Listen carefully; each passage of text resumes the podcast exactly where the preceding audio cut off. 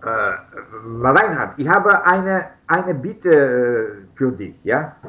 Bitte, ja. Ja, und das ist, äh, und das ist nämlich, ich habe einige Schwierigkeiten, nicht immer, aber einige Schwierigkeiten, zum Beispiel, wenn ich auf, auf Englisch spreche, so benutze ich das Verb use, ja, to use.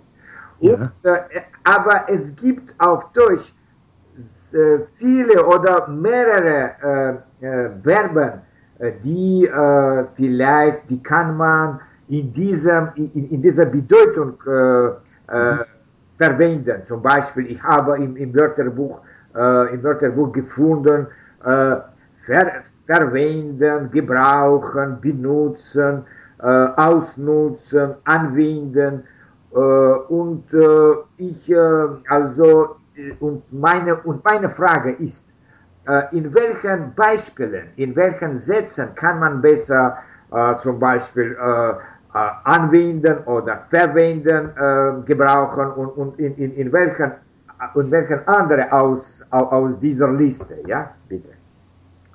Ja, du hast ja schon einige Beispiele jetzt selbst geliefert. Ja. Die, äh, die wichtigsten äh, Verben im Deutschen die für use verwendet werden, sind verwenden und benutzen. Okay. Ähm, es gibt auch die Variante benutzen, ohne Bedeutungsunterschied zu benutzen. Ähm, gebrauchen ist ähm, für mich eher förmlich und es wird manchmal verwendet, aber nicht so häufig. Äh, ich sage meistens verwenden.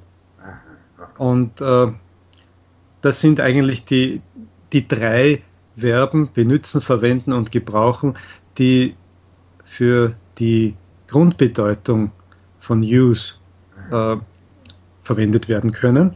Aber zum Beispiel Mittel, äh, Mittel an, anwenden besser vielleicht. Ja? ja, man kann Mittel anwenden oder einsetzen, Aha, okay. um einen bestimmten Zweck äh, zu erreichen. Mhm, mh. Oder zum Beispiel eine Gelegenheit ergreifen vielleicht besser, ja? Ja, bei Gelegenheit, äh, ja, für, für eine Gelegenheit kann man sagen, eine Gelegenheit ergreifen. Es gibt auch eine Redewendung, eine Gelegenheit äh, beim Schopf packen. Aha. Man kann aber auch ganz einfach sagen, eine Gelegenheit nützen. Ah, einfach nützen, ja. Okay. Nützen, ja. Aha. Äh, und zum Beispiel, äh, ich kann meine, äh, meine Erfahrungen auswerten vielleicht, ja? Ja, Erfahrungen kann man auswerten.